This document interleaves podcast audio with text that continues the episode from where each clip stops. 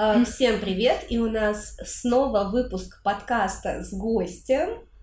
Подкаст про женское. С вами Алена, Полина, с нами вы уже, я думаю, знакомы. И сегодня у нас в гостях еще Софья. Софья, представься, пожалуйста, расскажи о себе. Да, всем привет, девчонки, всем привет нашим слушателям. А, меня зовут Софья, а, фамилия моя Грицунова. Это, наверное, важно, потому что у нас а, семейный бизнес, и у нас сеть магазинов для новорожденных. Магазинов Пиккола. Магазинов Пиккола, да, самое главное. Магазины Пиккола. Да, если, если вам что-то нужно, даже не то, что там в качестве рекламы, а правда от души рекомендация, замечательный магазин, все, что нужно для новорожденных, вам всегда помогут подобрать. Спасибо. Вот. Собственно, почему мы позвали сегодня Софию, почему, почему именно ее, потому что хотелось бы поговорить на тему покупок, а, ну, покупок в целом, наверное, да, в любом случае мы затронем наши какие-нибудь больные точки, скорее всего. Но, в частности, в контексте сегодняшнего выпуска, да, про покупки для новорожденных детей, меня очень интересовал всегда вопрос, ну так я когда стала задумываться, интересно, почему вот на какие-то вещи мы обращаем больше внимания, почему за какие-то вещи мы больше готовы платить, да, угу. а за какие-то порой важные вещи мы не готовы платить, э, просто вот непонятно почему, было бы очень интересно разобраться. А Софья нам сегодня на своем опыте, на опыте общения с родителями, потому что у нее он явно в плане покупок гораздо больше, чем у нас, а, тоже надеюсь что-нибудь интересное расскажет. Вот, нашей целью, в принципе, является не навесить какие-то ярлыки, да, не сказать угу. о том, что кто-то молодец, а кто-то не молодец, а просто, возможно, наверное, затронуть какие-то темы, о которых вы, возможно, не задумывались, скажем так. Вот мы начали с того, что Алена рассказывала про а, пап, которые задают очень интересные вопросы на курсах. Расскажи, пожалуйста. Папы вообще всегда задают очень много классных вопросов, а, но, наверное, мы коснемся вот такого момента, что а, я веду занятия для пап периодически, и основную свою цель... Для будущих я, пап. Да, для будущих пап. Я всегда вижу рассказать про уход, и вот как-то раз я э, упустила момент с креслом. Ну, обычно я проговариваю, а это вот что-то я как-то так ушла в психологию, там было много психологических вопросов, mm-hmm. и я вот про кресло упустила. И а, тут в какой-то... Да, да, да. Угу. А, и тут в какой-то момент папа мне задает вопрос, один из пап задает мне вопрос в лоб, что а нужно ли покупать кресло? И я, естественно, отвечаю, что да, конечно, безусловно, кресло должно быть у ребенка. Рассказываю про правила езды с ребенком, что все в машине пристегнуты. И вам, друзья, я тоже скажу, что все в машине пристегнуты, даже те, кто едет на заднем сидении. Это вообще правило должно стать вашим, ну, вот каким-то непреложным обетом. Ну, как зубы с утра вас, почистить. Да, после того, как у вас появился ребенок. Если мы едем в машине с ребенком, все в этой машине должны быть пристегнуты. Вот. И э, здесь у нас э, начало, началось много вот такого э, дискуса о том, а насколько это нужно, насколько это оправдано. Раньше вот мы ездили без кресел и ничего, mm-hmm. как вот в нашем предыдущем выпуске мы тоже про это говорили. кажется, все любят говорить да, про да, то, да. что вот раньше было раньше вот было, так. Да. И все Но выросли. Все, наверное, забывают про то, что я вот как, буквально недавно возвращалась на днях домой, и у нас тут есть вот такой момент, вот там, где железнодорожный мост, под mm-hmm. ним, когда приезжаешь, там всегда есть затор из машин. Mm-hmm. Вот всегда, в любое время суток там прям плотненько все стоит. И я, когда мимо этого места проезжала, я подумала о том, что в моем детстве не было столько машин на дорогах. Да. Вот просто их не было в таких количествах. Ну, максимум во дворе сколько машин стояло у кого? Три-четыре машины во дворе стояло. Больше их не было. И поэтому, возможно, раньше было лучше, как раз-таки обусловлено тем, что не было столько ну, машин, не было столько э, опасных аварийных ситуаций. А сейчас вы посмотрите просто, сколько людей на дорогах, сколько машин на дорогах. А, вы можете, вне зависимости от того, в каком городе вы живете, а, посмотреть вот там, набрать ДТП города Н. И посмотрите, сколько там бывает вообще кровавейших, ужасного ДТП, и здесь вот вопрос кресла, он не, не про то, чтобы вас не оштрафовали, да. потому что вот эта вот мотивация меня очень умиляет, что окей, мы возьмем какое-нибудь бэушное, какое-нибудь там вот, э, ну, не знаю, no name, Но Чтобы главное, не чтобы, не, да, чтобы не Мгм. придрались. И даже пристегивать мы его в нем не будем, то есть чисто как бы положим. Даже возить мы его в нем порой не будем. Ну и это тоже, да, возить, э, это тоже такое бывает, ну, ну, там как бы бывает такое, что там пристегивать мы его не будем, накинуть ремень, вот это моя любимая история, что накиньте Мне ремень. Непонятно, если вы уже накинули ремень, почему не сдвинуться на 2 сантиметра левее или правее и не пристегнуть? Я тебе расскажу, я ездила как-то раз в маршрутке, а, и, ну вот в Петербурге таких маршруток не ходят, типа «Газель». Мгм. Вот. И я ехала в маршрутке, и там два, э, ну, как бы два человека может сесть на переднее сиденье. И там ремень уже пристегнут. Чтоб не пиликал. Я не знаю, он Мне уже, кажется, в пристё- газели ничего не пиликает. А, он уже пристегнут, и получается вытянут на максимум. И ты его реально накидываешь, потому что у тебя нет возможности его затянуть так, чтобы он тебя держал. То есть он уже вытянут на максимум, и все, что ты реально можешь сделать, это либо его накинуть, если ты относительно сознательный гражданин, либо его не накинуть, если ты пофигист. То есть у тебя нету третьего промежуточного варианта выровнять по себе, чтобы ну, ты реально был пристегнут. То есть таких э, случаев я видела много. Э, ну, я не могу сказать, почему люди так халатно относятся к своей безопасности. Мне кажется, многие не задумываются об этом. Вот если говорить про выбор родителей, мне кажется, что топовое, ну, э, это мое мнение, может быть, ты скажешь, что это не так на самом деле, но мне кажется, что очень многие смотрят на то, чтобы была коляска подороже, чтобы самое топовое, там, чтобы все это вау, потому что ты с ней все время как бы ты показываешь, что вот я вот такой. Многие даже берут бэушные коляски достаточно дорогие, я понимаю, что э, частично иногда мотивация в том, чтобы не покомфортнее, не побезопаснее, а в принципе, ну, потому что за те же деньги можно было взять какую-нибудь попроще, да, например. Но э, ты берешь бэушную, но зато она там вот супер, э, Мгм. супер-пупер, все дела. Вот. А, так ли это на самом деле? И, ну, вот про коляску говорила, да, что коляску видят постоянно все, то есть с коляской ты вроде как перед всеми показываешься, а в автокресле, ну, как будто она у тебя в машине стоит Мгм. и стоит. Есть такое, или это все-таки... Слушай, на- наверное, я начну с того, что в целом вот эта тема вся, когда только ну, будущая мама планирует родить ребенка, она настолько большая, что вот я Ну. иногда думаю, а, вполне можно было бы получать какое-нибудь дополнительное образование. Вот э, по товарам для новорожденных, все, что нужно Мгм. тебе как Мгм. бы, в жизни с малышом, потому что их очень много. Ну, наши менеджеры проходят достаточно большое обучение. И это вот действительно большой пласт э, теории. Вот, и когда родители сталкиваются с этим, с этим, то есть им нужно там в срок, ну, у кого кто с запасом, да, начинает там на месяце седьмом, то есть за два месяца вот впихнуть себя в такой объем информации, что достаточно Мгм. тяжело. И, конечно, начинаешь теряться, начинаешь понимать, а, а надо ли это, а может и не надо это. То есть очень много сомнений начинается. Вот. Мы, конечно, стараемся делать упор на консультацию, чтобы все рассказать. Вот плюс мы Мгм. приглашаем тебя, Полина, да, чтобы ты Мгм. тоже рассказывала. Вот.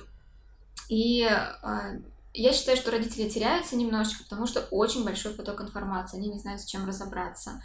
И зачастую они, да, просто не знают, что, ну да, почему это автокресло так важно. И даже если, даже если они купят самое дорогое автокресло, самое лучшее автокресло, примерно 70% устанавливают их неправильно в своем Мгм. автомобиле. Поэтому тут э, вот просвещением в плане перевозки в автомобиле нужно, мне кажется, очень Мгм. серьезно заниматься. И, ну, такое условно, как прогреваться, да, мониторить, там, зондировать почву нужно как можно раньше. Чтобы вот потом не за месяц не столкнуться, у тебя доминанта на родах, а ты должен, что автокресло, какое автокресло, iSize, что, какие стандарты, Мгм. очень э, теряются. Ну тут вообще есть такой момент, мы об этом тоже очень часто говорим, и на лекциях я это тоже Мгм. говорю, и с Аленой тоже вот в подкастах мы несколько раз об этом уже упоминали, что а, когда семья готовится к появлению ребенка, ну мужчина это вообще немножко другая история, да, у них свои там мысли и свои ожидания, но женщина, она действительно больше готовится к родам, и очень много, женщина может очень долго выбирать роддом, а потом Да. прийти и сказать, дайте мне какое-нибудь кресло и какую-нибудь... Ну вот я говорю, с коляской, мне кажется, заморачиваются всегда больше. А все остальное как-то, Да. ну, так. Да, да, да, так и есть. Ну, дело в том, что автокресло, а, рынок достаточно широкий автокресел. Мгм. Но вот стоит запомнить всего лишь два бренда, которые стоит приобретать. Это Максикози. Например, в Германии а, они даже, вот как мы там называем, памперсы, Ксерокс. Ксероксы, да, вот они также в Германии называют все автокресла Максикози. То есть у них такое уже стало нарицательным. А, Это достаточно такой уже основательный бренд, который не жалеет денег на тесты, Мгм. проводит эти тесты и действительно делает качественный продукт. Второй бренд это Cybex. Мгм. Они колясочники, а, производят коляски, но в то же время они делают очень качественные автокресла. Здесь, наверное, И- тоже, знаешь, важно сказать, может быть, как раз, если Мгм. ты об этом упомянула уже, про стоимость автокресел, потому Мгм. что они же действительно заметно отличаются по стоимости от других, если мы говорим Да. про. Cybex тот же, да? Мгм. Но важно понимать, что здесь, за, за что ты здесь платишь, да?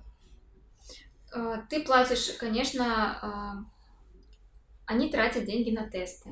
Конечно, они за это поднимают стоимость. Они тратят деньги за, а, ну, так скажем, подтверждение стандарта безопасности у Мгм. автокресла. Самый новый, самый жесткий стандарт безопасности, а, он тестируется с достаточно большим количеством манекенов. Там Мгм. не только там, по-моему, три размера есть в прошлом стандарте. Это а, R144, Мгм.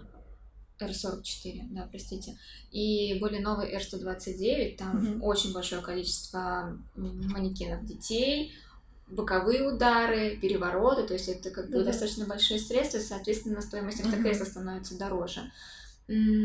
Да, на ры- даже вот если ты говоришь про стандарты, да, про разницу, Мгм. просто, ну, название, может быть, не очень много скажет Да. родителям, да. но нужно понимать, что вот те предыдущие стандарты, которые более ранние, там больше тестов было именно на фронтальный удар. на торможение, Все, да, ну, ну да. торможение. Мгм. А если мы говорим про дорожную ситуацию реальную, то понятно, что и боковой удар может произойти. Опять же, здесь не зависит ничего от родителей, вы можете быть замечательным Вот, водителем. да, Да. наверное, здесь тоже это очень важно упомянуть, потому что одна из, одно из возражений, которые говорят, ну я же, типа, внимательный, ну я же хорошо вожу, ну я же, ну я что, не увижу и так далее. И нужно, а, ну, наверное, сказать такой момент, вот у меня у мужа за его водительский стаж есть одно единственное ДТП, Мгм. одно. Знаете, что было? Он стоял на повороте, ему въехали в бок. Я вот только хотела сказать про мою Просто маму, тупо которая- стоял. Да, которая водит машину, я уже не знаю сколько лет, мне 32, она водила еще до того, как я родилась. И у нее тоже, ну, у нее есть разные моменты, да, но она попала в ДТП один раз на машине, когда она просто выезжала с парковки, просто вот буквально, она даже, я не очень помню, как там было, меня там на месте не было, но суть в том, что в нее просто врезалась маршрутка, просто вот где-то там на ровном месте, на парковке, это парковка, это не дорога Мгм. даже, она снесла бочину всю. У Мгм. меня машину, ну просто мы ее собирали по Мгм. кусочкам. И здесь вообще дело не в том, быстро вы Не ездите в вашем или не водительском быстро. стаже Ну. здесь дело, а в том, что на дороге есть другие участники дорожного движения. Да, вы можете отвечать за себя, но вы уверены в каждом участнике дорожного движения. Вы уверены, что вы никогда не встретите там кого-нибудь под выпившего, Мгм. кого-нибудь не очень умного и так далее. То есть вы во, во всех этих ситуациях одинаково уверены или нет? И да, если вам кажется, что вы будете ехать, то есть вот еще один вопрос, забираем мы ребенка из роддома в автокресле? Да, мы Мгм. забираем ребенка из роддома в автокресле. Даже если вам ехать 5 минут, потому что вы уверены, что за эти 5 минут вам в бочину никто не влетит.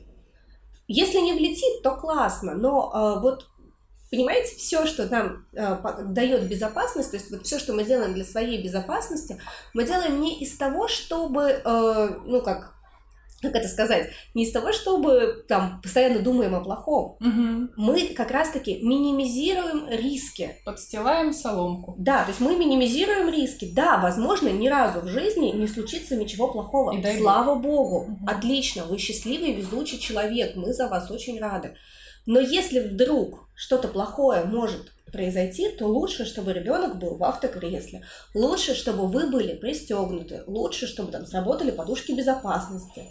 Лучше, чтобы это все случилось, чем ну, вы попадете в эту ситуацию, и ничего из этого не случится, и неизвестно, как, как, Мгм. как повернется ситуация. Мы на самом деле к этому автокреслу тоже прицепились. Так, мы вообще-то хотели поговорить про все товары в целом, но почему автокресло? Потому что а, наверное, ситуация часто бывает такова, что, ну, возможно, вы не можете себе позволить прямо купить все, все, все, все, все, все, все, что предлагает рынок для ребенка, да, и, наверное, хотелось бы вот поговорить о том, где сэкономить можно, а где сэкономить нельзя, вот, да. Такие, такие важные вещи. И, ну, пожалуй, автокресло. Просто почему э, об этом опять же говорим? Потому что автокресло часто выбирается по какому-то второстепенному принципу, по остаточному принципу, что ой, точно еще надо. Ой, ну вот опять же, о чем Алена сказала, да, что могут там оштрафовать или ой, могут в роддоме не выпустить, потому что я знаю, что есть некоторые роддома, где если ты говоришь, что у меня нет автокресла, тебе как бы говорят, ну, I'm sorry, вы не да, едете вы домой. Не едете домой. Угу. Да. И, соответственно, вот только здесь родители понимают, что, ой, боже мой, а надо же было, да? Поэтому давайте, наверное, проговорим о том, что вообще, в принципе, первично, да, что угу. самое главное, что необходимо угу. иметь для будущего ребенка. И, пожалуй, наверное, если вы ездите на автомобиле или если вы ездите на такси или на чем-то еще, то, пожалуй, автокресло, наверное, это самая первая покупка. Это самое первое, да. Стоит. Когда мы начинаем это клуб будущих мам, я спрашиваю у аудитории, а как вы думаете, что первое нужно приобрести ребенку? Примерно 10% говорит автокресло. Конечно, mm-hmm. первично все думают, это коляска, это кроватка, но автокресло действительно оно первое, оно важное. И, ну не знаю, вот ну, в Европе это настолько важно, это настолько необходимо, что ну, там даже как бы не обсуждается. Mm-hmm. И там намного жестче меры по, перев... mm-hmm. по перевозке детей, особенно вот по перевозке задом наперед. Mm-hmm. И вот я недавно выкладывала пост а, против входа безопаснее называется. Mm-hmm. Как раз таки про то, что нужно возить ребенка как можно дольше против хода движения, то есть с самого mm-hmm. рождения и примерно до 3-4 лет, то есть пока вам позволяет а, рост ребенка. Ну, например, в Норвегии, в Японии так и есть, в Швеции так и есть. Вот. И мне начали писать комментарии мои подписчицы, и они говорят, я буду возить ребенка как можно дольше, потому что для меня автокресло не для галочки, для меня автокресло mm-hmm. это безопасность. Да, надо мной, надо мной посмеиваются, mm-hmm. что я там... Вот, это тоже. Да, что я там что-то там трушу или что-то еще. Это вообще парадокс. Да, это, это, это очень странно. И вот, ну, много девушек написали, что для меня это не для галочки, для меня это безопасность. Mm-hmm. Ну, это, это хорошо, потому что, значит, и просветительская наша деятельность все-таки не проходит дорогу. Да. ну, слушай, да? я, я тебе хочу сказать, что мы вот, когда я делала эфир с девочкой-специалистом по безопасности, mm-hmm.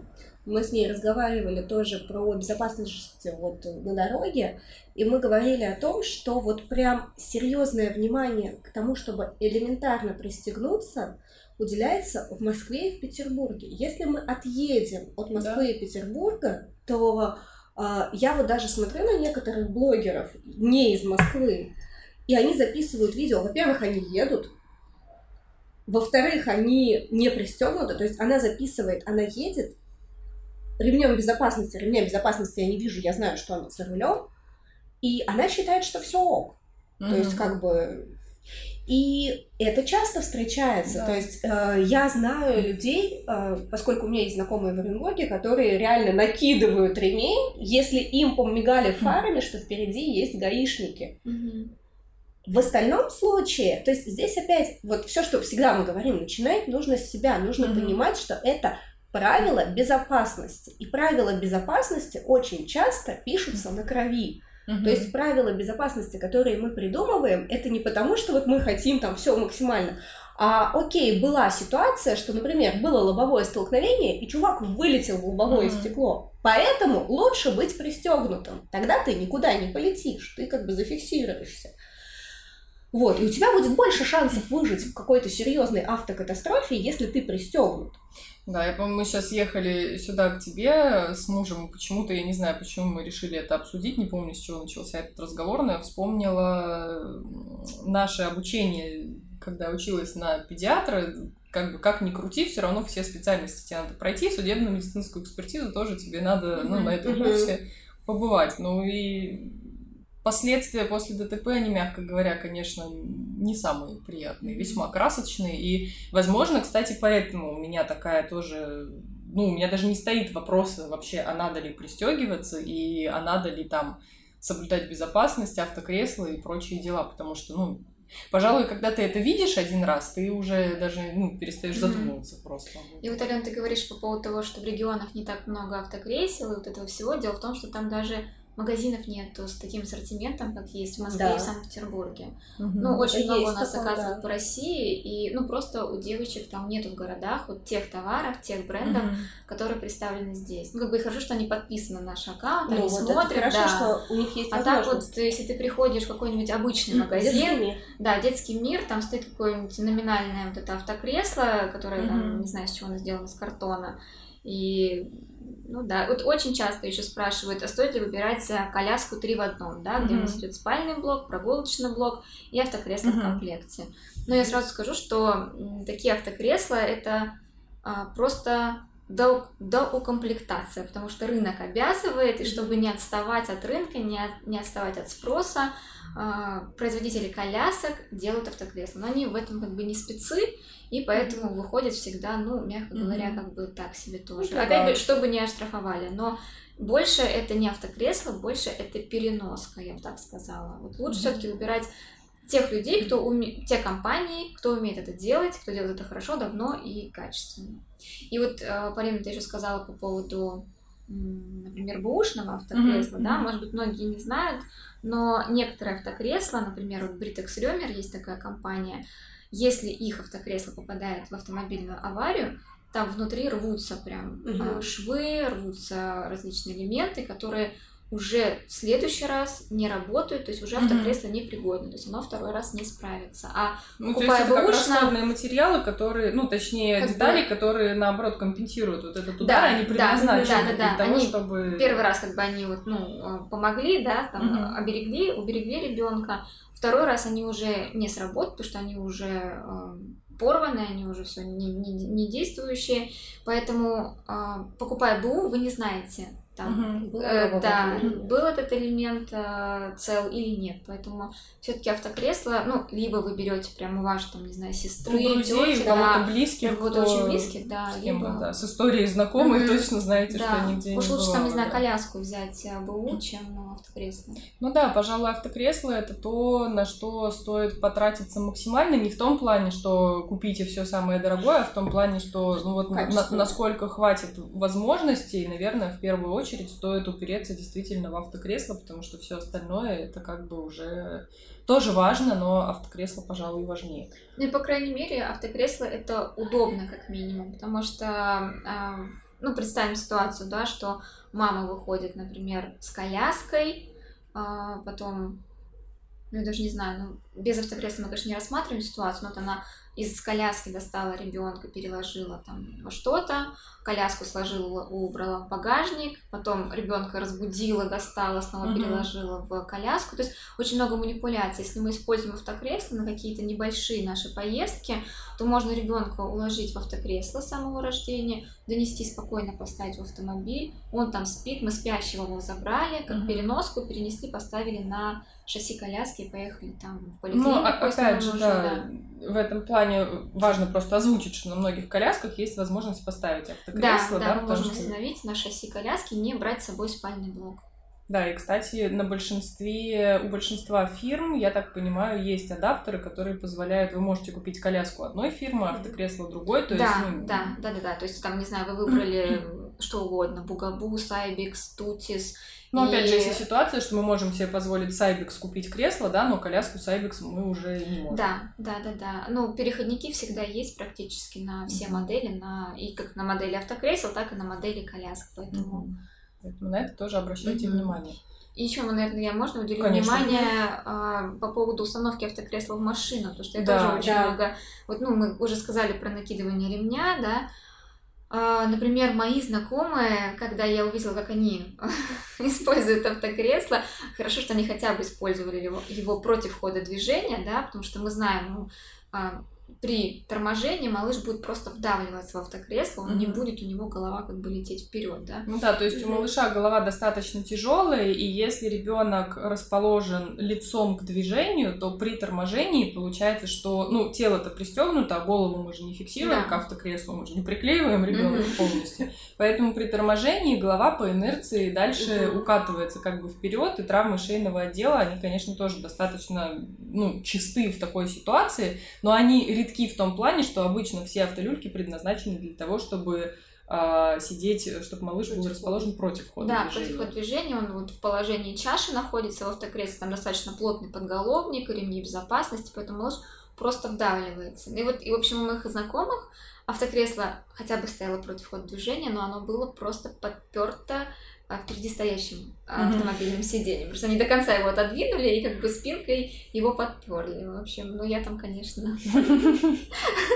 Да, поэтому смотрите тоже на правильность установки. На самом деле на большинстве современных кресел я знаю, что сейчас огромное количество всяких маячков, там желтые, ой, точнее, красные, зеленые, как это называется? Индикаторы. Индикаторы, угу. да, которые, если вы неправильно как-то при... угу. зафиксировали кресло, да, расположили, то они будут у вас красненькими, вы точно увидите, что что-то здесь не так, угу. что что-то нужно с этим сделать, да. Да, и очень хорошая, очень хороший помощник родителям это база изофикс, угу. вот тоже очень часто спрашивают, угу. что такое изофикс. Э, в вашей машине есть э, на заднем сиденье, иногда есть на передних сиденьях, а, такие скобы, которые являются, можно сказать, прям частью автомобиля, mm-hmm. они прям вшиты как бы в корпус. Они каркасом являются, да. Да, являются каркасом. Когда вы а, покупаете специальную платформу, она называется база Isofix, там такая как бы сидушка и распорка в нога, которая упирается в пол. Вот эта вот база Isofix, она становится единым целым с вашим автомобилем, потому что цепляется скобами за скобы автомобиля, скажем mm-hmm. так. И установка на базу изофикс, она исключает вообще 100% неправильную установку, mm-hmm. потому что как раз-таки вот там вот и звуковые сигналы, и световые сигналы, она пищит, трещит. В общем, если вы что-то сделали неправильно, она вам очень настойчиво об этом напомнит, и ну, вы точно не поедете, пока все сделаете, не все сделаете правильно. Да. да. Да, это, кстати, тоже важное замечание. Ну и плюс это, в принципе, удобно. Одно дело, ты нажал кнопку и снял кресло, да, да и потом просто защелкнул другое, когда ты там с ремнями возишься. Но, опять же, это тоже, это уже, наверное, а, второе по степени важности, да, то, на что следует потратиться, и то, о чем вообще, в принципе, стоит задуматься. Достаточно удобно, я тоже да, добавлю, mm-hmm. что потом уже ребенок пересаживается в более взрослое автокресло. Mm-hmm. И, конечно, когда у вас есть база изофикс, бывает, что база изофикс подходит сразу для двух категорий автокресел. Mm-hmm. Для новорожденного 0 плюс, да, там до 13 килограмм, и там с 13 килограмм до 4 лет, что очень удобно. Еще бывают эти а, базы крутящиеся, то есть mm-hmm. это вообще супер класс, э, хай-тек, да. Можно прям развернуть э, к выходу к двери, посадить mm-hmm, ребенка, да. развернуть обратно и поехать. Ну, в этом плане, да, вот у нас, кстати, было кресло тоже с базой изофикс, но она не подходила под другие кресла. Ну, это, с одной стороны, удобно, что она была, но, конечно, если бы она еще, если бы mm-hmm. мы на нее еще взрослое кресло могли поставить, было бы, конечно, вообще топ. Так, о чем мы еще поговорим? Мы поговорим про коляски, ну, наверное. Что да? да, что еще нужно, что еще важно для родителей. То есть вот на что обратить внимание, и, наверное, еще о том, вот как раз то, что ты сказала, где можно сэкономить, mm-hmm. а где лучше не экономить. Вот. Потому что у родителей есть такая тема, что, ну, особенно, наверное, у пап, потому что мама-то она на гормонах. Мама готова все, все да. да. А папы, они такие более рациональные в своих покупках, и вот я, потому что слушаю всякие кулуарные mm-hmm. разговоры, когда вот э, семинары для родителей, для пар, для пап только, э, когда они вот это вот все обсуждают, там есть такая тема, то есть вот на чем можно экономить, то есть вот где взять бэушное, что надо mm-hmm. покупать, что без чего можно обойтись, и там мнения расходятся. Вот как можно к какому-то общему знаменателю это привести? На самом деле э, родители, опять же, много чего не знают, mm-hmm. ну и кажется, что можно вообще без всего обойтись. Угу. Но к нам бывает приходят родители, у которых четвертый ребенок, но они в ожидании четвертого ребенка. Когда они получают консультацию, они говорят, серьезно? А так можно было? Вот если бы я знала это с первым ребенком, там, про какую-нибудь качалку, моя жизнь бы стала в 100-500 миллионов раз намного проще и легче и все такое. И вот мы стараемся рассказывать все-таки не про вещь, там, она а, умеет так и так и так, а как она поможет вам в жизни с вашим малышом. То есть у вас будут свободные руки, или он будет спокойнее спать, или он будет в безопасности.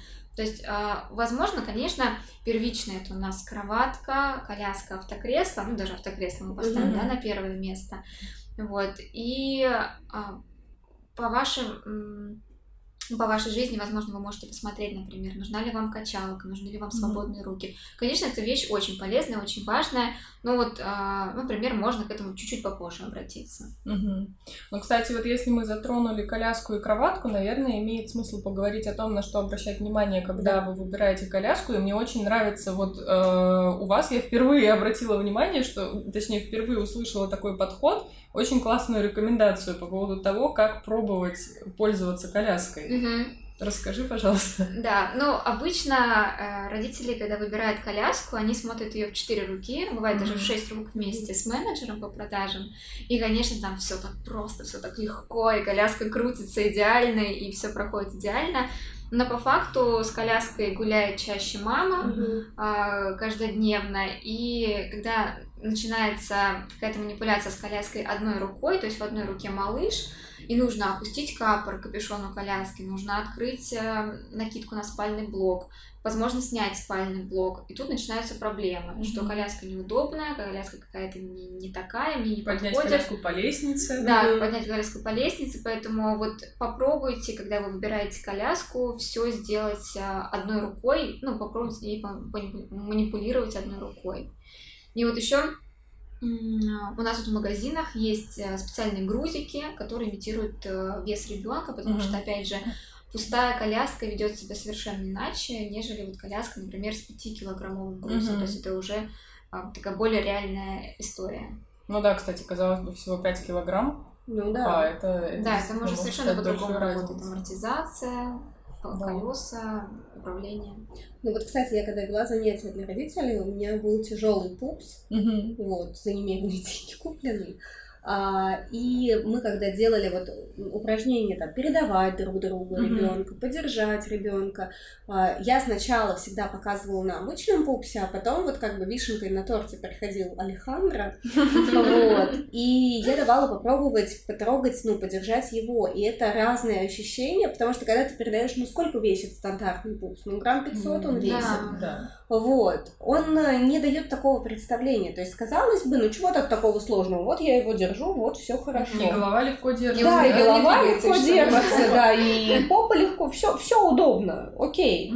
Вот, а когда ты берешь уже такой вот, ну он там тоже не сильно близок, он 2,5 килограмма, но это уже гораздо ближе, чем, чем просто пупс. И всегда такие глаза, надо просто их видеть, ого, ничего себе, вот такой он. Или моя любимая, а мы будем тренироваться на коте. Ребята, надо тренироваться на коте. Вот что? Знаете, за что? Потому что, да, вот э, как бы кот не, не, готов на тренировку. Ну Жизнь его к этому не готовила. вести себя как настоящий ребенок. Ну и это тоже. Но я, мне вообще очень нравится подход, чтобы пробовала мама, и чтобы пробовала мама одной рукой, потому что это то, о чем мы не задумываемся. Иногда кажется, что, ну, там, когда папа посмотрел, папе все удобно, папе все понятно, а ну как бы папа с ней не факт, что далеко уйдет. Как бы это так. Но еще, наверное, хоть раз куда-то уйдет. Еще, наверное, такой момент, который тоже можно сказать, важно, чтобы, ну, по крайней мере, мы всегда говорим э, на курсах, что коляска должна нравиться маме. Да. То есть она должна как-то визуально маму вдохновлять на прогулки, потому что если это какой-то такой уродец, на которого без слез не взглянешь, а, то тебе с этим уродцем не очень хочется хочется гулять. Ну да, это правда. Вот. И если это неудобная коляска, она страшненькая, и ты понимаешь, то есть вот ты сидишь, вот смотришь на это серое питерское небо, и у тебя есть э, такой выбор, пойти гулять или посидеть дома, съесть э, пирожное. Ты думаешь, да гори оно все огнем, где мое пирожное? А mm-hmm. если у тебя красивая, удобная коляска, и ты думаешь, ну что, о, ну, в общем-то, не так уж все и плохо, я вот схожу, мир посмотрю, себя mm-hmm. покажу и пройду там три круга по парку, у тебя больше мотивации ну пойти, ну, да. если это удобно, комфортно и красиво. Ты ну, сейчас ты получаешь вот... удовольствие от того, что да, ты этим да, пользуешься. Да, да. Не то, что ты там просто действительно пошел со своим уродцем, с которым не хочется. Да. Ты прям сейчас описала, э, мы сейчас э, зашли в ТикТок, Да, и ты прям сейчас описала нашу зарисовку, там есть такая маленький скетч, что коляску, которую выбрал папа, как раз таки вот этот такой да, у, да, серенький да. уродец, да, и мама такая, как, типа, хорошо, я пошла, пошла гулять. И коляску, которую выбрала мама, и мама такая сразу, там, типа, волосы mm-hmm. назад, каблуки, и там шикарная коляска. Вот, мне кажется, это важно, потому что коляска — это аксессуар. Да, да. Это, как ни крути, да, от этого никуда уже не деться. Да, и, ну, как бы, если мы говорим там про бренды, которые представлены у нас, это уже как бы ну некий стиль, да, как ты там uh-huh. берешь себе сумочку определенную, uh-huh. там ты приходишь в определенное место погулять, uh-huh. ты выкладываешь фотографию, делаешь э, тег и у тебя как бы соответствующая коляска, то есть это некий имидж, вот, поэтому это важно, uh-huh. да. Не, ну тут тоже момент такой, э, наверное, это не то, на что стоит обращать в первую очередь, да, но тем не менее все равно это тоже одна из важных составных частей. Я просто хочу донести, что э, все-таки в первую очередь, наверное, это удобство, да, и во вторую то, что тебе это нравится. Но ну, во вторую это не значит, что это не важно, угу. что на это нельзя, угу. что это, на это не нужно обращать внимание и вообще иди там со, со своим уродцем, я тебе долго буду так говорить. Нет, это ну да, правда. это, это важно, и это играет огромную роль, потому что, ну, у мам есть множество всяких разных загонов после mm-hmm. родов, с которыми они так или иначе сталкиваются. И чем больше красоты и удобства mm-hmm. окружает маму, тем лучше для мамы. То есть э, я отчасти могу понять тех людей, которые говорят, что тебе ничего не нужно. В общем-то, если мы вернемся к нашей любимой, что и в поле рожали, да. то да. То, ну, мы можем с этим согласиться. У меня один раз был потрясающий папа, который мне все говорил про то, что ну зачем подгузники? Ну, у меня в детстве не было подгузников. Но я думаю, вот мил это... мой, вот я уверена, если 40 лет назад твоей маме бы сказали, возьмешь подгузники, вот я тебе зуб даю, она бы сказала да. Вот, и я ему начинаю объяснять вот просто на пальцах. Я говорю, смотрите, ребенок в среднем писает 12 раз в день. В среднем, может больше получиться. Соответственно, а, если в подгузник он чуть-чуть напрутит, мы можем не сразу поменять. Если он напрудит в пеленку, сколько бы он ни напрудил, ее нужно менять сразу. 12 пеленок в день ваша жена должна постирать, высушить и погладить, потому что я по вашим глазам вижу, что гладить это обязательное условие. Желательно с двух сторон. А, итого, каждый день женщине, слава богу, конечно, не камнем возле Невы надо фигачить по, по пеленке, но тем не менее, то есть 12 пеленок нужно. То есть э, давайте рассчитаем, вам нужно купить сколько пеленок? Штук 30 вам нужно купить, чтобы как бы с запасом на mm-hmm. два последующих дня. И в чем профит-то? Mm-hmm. То есть как бы в чем прикол? Вы, если вы а про экономию ресурсов, то ну давайте посчитаем, сколько электричества и воды будет сливаться, mm-hmm. чтобы вы все это дело постирали. То есть электричество, вода, порошок, это надо все будет покупать? Ну, конечно, надо. А, ваша жена будет более измотана, если это все делать. То есть, ну, допустим, вот он спал, если он в подгузник написает, он не проснется. А если он написает под себя, то да, он проснется, потому что, черт возьми, неприятно лежать в холодной и мокрой mm-hmm. пеленке. А, соответственно, то бы он поспал условно 3 часа, то если он там сразу после того, как уснул, пописает, он проспит полчаса. Вы его сразу не уложите. Это я вам тоже гарантирую. То есть вот такой огромный пул проблем у нас наваливается просто потому, что мы отказываемся от какой-то одной вещи. Причем я тоже порой не понимаю, по какой причине из-за нее отказываются. Вот это такое я, я не понимаю, чем мотивированы люди, которые отказываются от подгузников. Ну, хотя нет, частично я понимаю, что кто-то говорит о том, что это вредно, ну, что это вредно для мальчиков, mm-hmm. вредно для девочек, еще для кого-то. Вредно но для мальчиков, это моя любимая. Вот если в глобальном смысле взять, я не понимаю вот этого отказа от подгузников, от кроваток, потому что мы будем спать вместе, потому что мама устроена анатомически так, что там вот как-то ребенок вкладывается правильно.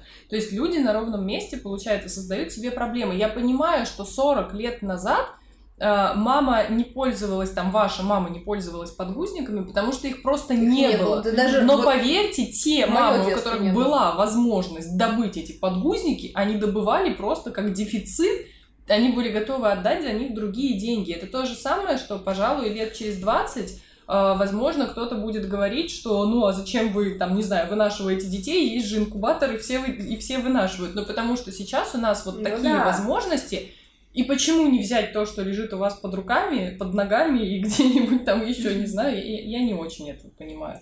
Это ну, какая-то попытка доказать, что слушай, я мне. Кажется, что есть или... Э, такая позиция, я, я их называю любя староверы. Вот, но не, Мы с моей знакомой не в формате подорожника поклонники. Не в формате религии, а в формате того, что типа, ну вот раньше все так делали, и, и типа вот, а чем мы хуже? Как будто раньше было лучше, как будто, если мы э, вернемся к этому как будто есть некая такая условная норма, что вот все, что было условно вот тогда, это было классно и правильно. И я всегда думаю, ну, мне очень понравилась аналогия, я слушала одного психолога, и она рассказывала о том, что дети, которые рождались в славянских семьях, они были туго спеленуты, очень туго. Mm-hmm. А они лежали, и у них рядом был маковый жмых, и у них еще люлька, которая была приклеена, она раскачивалась. То есть, грубо говоря, ребенок был под наркотой и раскачивался. Ну, как бы это была норма. Почему это была норма? Потому что маме надо было фигачить в том самом поле романтическом, где все рожали. Вот. А, и, соответственно, фигачить в поле не очень удобно с новорожденным, а когда он под маком спит, он как бы чисто теоретически очень удобен. И вот здесь та же история. То есть нам это надо. То же самое, например, там про слинги, когда мы говорим, что слинг это там правильно и должно постоянно ходить в слинге. Слинг к нам пришел из африканских племен, mm-hmm. и там тоже все логично объясняется. В Африке много всякой фигни ползает. То есть у славянских людей в избе максимум будет паук или муха. Если ребенок сожрет паука или муху, это не страшно, это белок. Вот. А там ползает дрянь, которая может убить ребенка.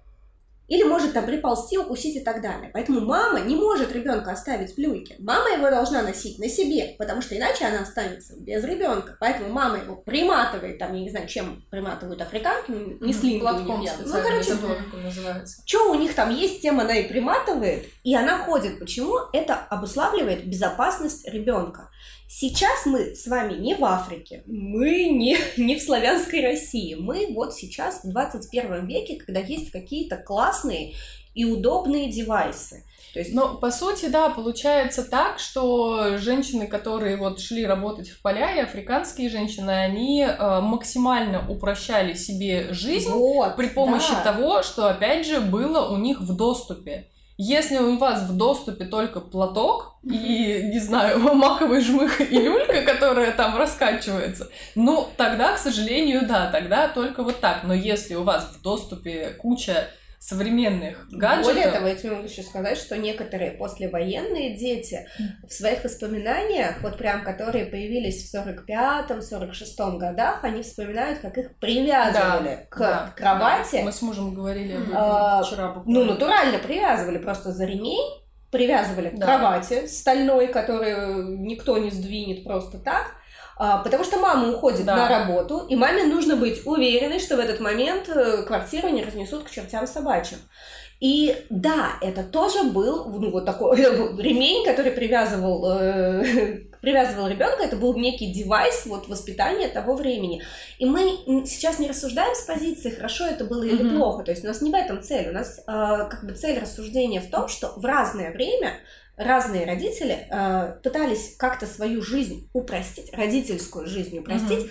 теми способами, которые им были доступны. То есть тогда, э, ну там, в, в Древней Руси никто особо не задумывался о том, чтобы как-то поухаживать сильно за детьми. Их рождалось ну, 10 человек.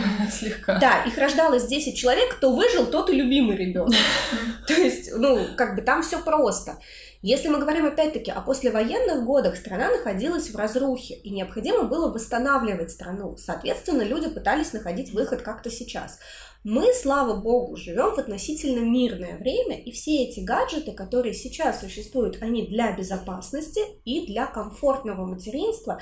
И, соответственно, то, что мы их используем, это не обесценивает опыт матерей в поле и не обесценивает опыт наших мам и бабушек. Просто наш опыт, и на самом деле, кстати, больше всего, чаще, а, именно бабушки бывают вот такие вот какие-то зашоренные в том плане, там а, не надо, не надо. А, а вот прабабушки, они иногда относятся как-то больше с позитивом. Ну, по крайней мере, я такой опыт встречала. Mm-hmm. Но бывают бабушки довольно позитивные. Бывают, но обычно я вот как-то так, сколько общаюсь с бабушками, они, ну вот, а мы вот без подгузников, думаю, ну и классно, а я с ними. А я, кстати, последние несколько раз, когда была на консультациях, почему-то так получалось, что была мама и бабушка. Ну, там в одном случае она пришла попозже, в другом случае просто сразу была. Если честно, даже вот если вспоминать несколько лет назад, мне чаще попадались такие бабушки, которые, ну, как бы ты приходишь и вообще порой себя чувствуешь неловко от того, что ты вообще пришел, потому что, ну, как бы бабушка все знает, как лучше, куда закапать молоко, как там сделать, как спеленать, как не спеленать, когда надо покричать, когда можно там взять на руки, когда не можно. То есть, ну, как бы так, достаточно доминантный. Не знаю, может быть, просто так попадалось. Но сейчас, последнее время, когда я замечаю, боже мой, по-моему, сейчас стали какие-то замечательные бабушки ну, и замечательные папы. Работает. Потому что, ну, просто, вот ты, ты к ним приходишь, во-первых, они не перебивают, они слушают внимательно, они пытаются, даже если видно, что, ну, есть какие-то моменты, с которыми они там не согласны, они настолько, ну, опять же, это вот мой такой опыт, да, пытаются найти какой-то компромисс. Прямо видно, что у них в голове происходит прямо какая-то работа. Ну, я тебе хочу сказать, что это просветительская mm-hmm. деятельность, потому что вот как раз я веду занятия для бабушек mm-hmm. иногда, я я в удивительные истории попадаю. А, и вот если говорить о том, ну вот сколько времени я занимаюсь, и вот mm-hmm. какой-то мой личный опыт, то, наверное, может быть, вот лет восемь назад бабушки, когда у меня появился ребенок, многие бабушки, как я общалась с другими mm-hmm. мамами, mm-hmm. были такие достаточно консервативные yeah. вот в отношении воспитания, в отношении каких-то товаров, вещей mm-hmm. и прочего, что там вот это не обязательно, это тем более не обязательно, это вообще блажь и так далее. Сейчас, когда э, мы проводим, например, занятия для бабушек, и я с ними разговариваю, вот просто нужно вслушаться в запросы, и это настолько прекрасно звучит, что я хочу помогать, но не хочу удавить, например, на молодую mm, семью. То есть классно. я не хочу задавливать ее своим авторитетом, не хочу испортить отношения там со снохой или не хочу испортить отношения с дочерью, когда у нее появится ребенок. Mm. Это потрясающе.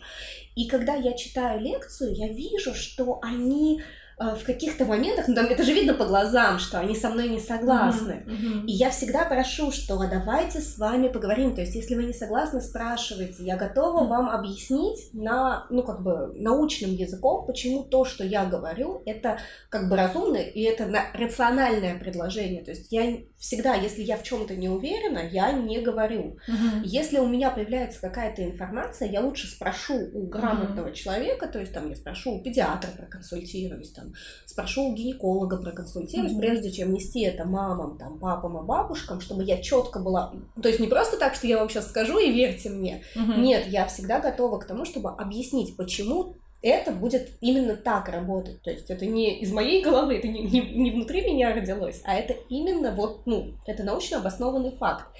И сейчас, да, бабушки стали более как-то вот такими терпимыми, что ли. Угу. Мне как кажется, это связано с Инстаграмом. Потому что, да? не знаю, моя мама лично сидит в Инстаграме. Ну, моя тоже сидит в Инстаграме. И они как бы там активно все читают. Они... Нет, сейчас к нам, которые приходят бабушки, Бывает, даже наоборот, бабушка говорит, давай, это нужно, и это нужно. Угу. И чаще дети отказываются. Мне кажется, что бабушки в последние годы сейчас примирились с современными какими-то достижениями, с каким-то комфортом. Они наконец поняли, что можно что делать неплохо. многие вещи с гораздо большим удобством, чем было раньше, и, возможно, ну, прочувствовали ну, тоже. Слушай, знаешь, с чем это может быть связано? Выгоду. Мне э, была консультация, и мы вот на консультации тоже mm-hmm. к этому пришли с одной девушкой что иногда, когда мы отказываемся от советов бабушек, а, то для бабушек это звучит как некое обесценивание mm-hmm. ее опыта. Mm-hmm. Mm-hmm. То есть вот я через тернии к звездам, через трусы с клеенкой, через э, стирание вот этих вот бесконечных пеленок, через э, там неудобную коляску или еще что-то прорывалась к мудрости материнства.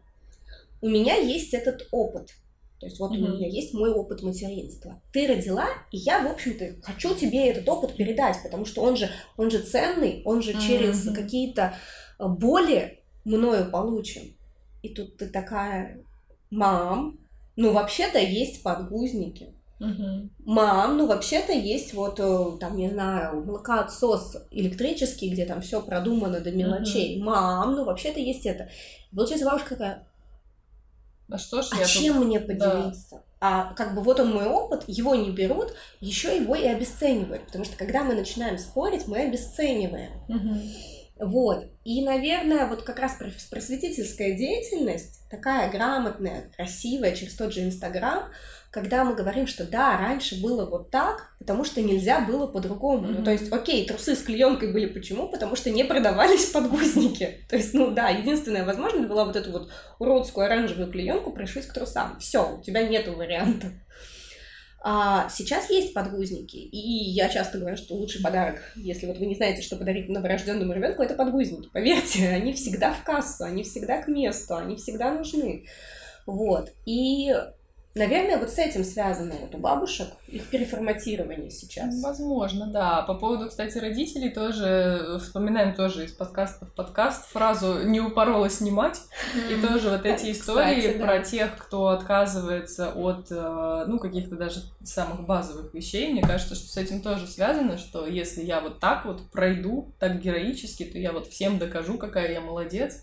Ну, Поэтому здесь, наверное, тоже стоит... Если вы против всего, подумайте, почему, почему вы так думаете. Давайте обсудим кроватку. Мы поговорили Давайте. про кресло, про коляску, теперь про кроватку. Вот что там должно быть? И вообще, нужна ли кроватка? Это просто такая тема, почти как Да, сложно. Вот, мне кажется, это вот э, кроватка к Полине, да, совместный сон, Мгм. что он никому не нужен, а как же... ну, а Нет, но совместный... Нет, на самом деле я вот в этом плане никогда не говорю категорически, потому что, ну, реально есть родители, которым комфортно, когда ребенок спит вместе с ними.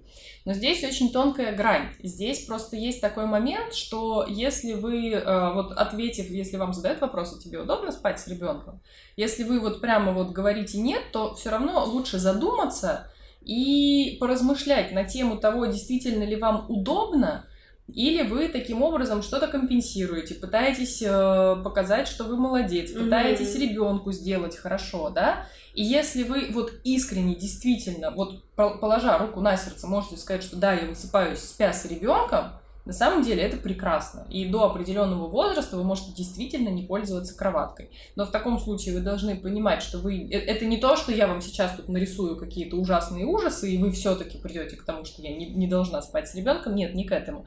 Просто нужно понимать, что это определенная ответственность. Ребенок начинает переворачиваться, ребенок начинает ползать в кровати. И если вы спите изначально с ребенком вместе и рассматриваете это на долгосрочную перспективу, вы должны понимать, что в таком случае вы ложитесь всегда рядом с ребенком и всегда мониторите то, как он себя ведет в вашей кровати, вы не оставляете его одного, потому что в противном случае ваш ребенок, даже очень маленький, может э, упасть очень хорошенечко так головой вниз. Я признаюсь честно, у меня ребенок, мой сын, спал два раза или один раз во взрослой кровати, и вот на первый или на второй раз он упал с этой кровати. Больше после этого он не спал на взрослой кровати никогда, ни при каких обстоятельствах, ни при каких плачах, капризах, чем-то еще. Потому что я понимаю, что, ну, как бы, честно признаться, с моей стороны, это было очень безответственно оставить Мгм. его одного в этой кровати. Потому что он тогда тоже не переворачивался. И я знала обо всем этом, ну, как обычно, мы думаем, что Ну, с нами а ничего не произойдет. Да, поэтому я об этом всегда рассказываю, ну, как бы мне не стыдно об этом говорить, потому что я понимаю, что это очень важно, и многие мамы, возможно, Мгм. тоже так поступают, и об этом нужно думать. Вот если вот эти вещи у вас все соблюдаются, если вы все равно спите с ребенком и днем спите У тоже меня с был, ним, кстати, опыт совместного сна с сыном. У нас был опыт совместного сна, когда у Саши были зубы. Как у Саши были зубы. Ну, когда у него Когда лезли зубы, потому что он очень плохо спал ночью. Это часто И бывает. да. единственная возможность для нас спать вот в этой ситуации была спать с ним. Но здесь такая, наверное, важная ремарка. Мы тогда спали, э, у нас был диван придвинут плотно к стене. Я спала у стены, и, получается, Саша лежал вот между мной и стеной. Соответственно, упасть он никуда не мог. Вот, ну, ему было уже сколько, ну, где-то около 4-5 месяцев. Мгм. Вот. Никуда уползти он не мог, я его четко чувствовала, слышала, контролировала. Здесь, ну, как бы вот здесь Мгм. тоже как бы возвышение.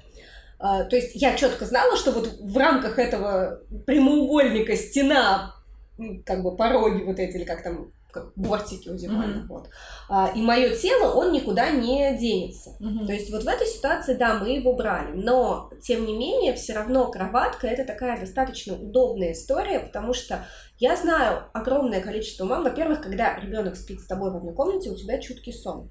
Да, вот я об этом говорю, И что многие... я, например, даже сейчас мне сыну 8, если мы будем спать в одной комнате, Да. я все равно буду слушать, как он дышит, как он крутится, и я плохо высыпаюсь, когда мы спим в одной комнате, если вдруг приходится. Я очень часто слышу комментарии мам, что э, я очень долго спала с ребенком вместе и была уверена в том, что мне комфортно. Но когда я одну ночь поспала раздельно с ребенком, я поняла, какая-то колоссальная разница. Я вот как раз говорю об этом, что нужно прям вот четенько задуматься и прям точно понять, точно ли вы хорошо высыпаетесь, потому что быть в состоянии недосыпа хронического, когда вы Мгм. постоянно несете ответственность за маленького ребенка, ну, это достаточно тяжело, об- ну, как бы объективно, да, и если такова ситуация, да, и вы действительно не высыпаетесь, то вы не будете плохой мамой, если вы переложите ребенка в детскую кровать. Опять же, я не говорю про то, что сто процентов все мамы, которые спят с детьми, поступают нехорошо, ай-яй-яй, Да. давайте быстренько все меняйте. Нет, я говорю не об этом,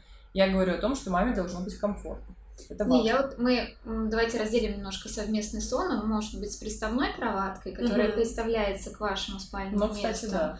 Или прям мы говорим про сон в вашей кровати, во взрослой. Потому что, ну, вот лично меня, а, ну, коли у нас такое э, общение между девочками, меня больше всего беспокоит, а как же сексуальная жизнь родителей, когда между вами ребенок? Мне это вообще непонятно. То есть- Обычно мамы, которые спят с детьми очень долго в одной кровати, там просто, к сожалению, есть еще такой момент, и мне кажется, это еще один фактор, почему дети остаются в кровати у родителей, что сексуальный фактор там не то, что не рассматривается, ну, в первые месяцы после родов очень часто, в принципе, это отходит на 101 план, наверное. Ну, и это, в принципе, нормально, да, первые дни, потому что, ну, в первые месяцы, потому что ты фокусируешься на ребенке, это и гормоны, и твое восстановление, там у кого-то есть страх, у кого-то что-то еще, ну, это, это так происходит, и это не страшно, это не значит, что с вами что-то не так, это не значит, что в Ну ваших отношениях что-то, какая-то поломка произошла, да.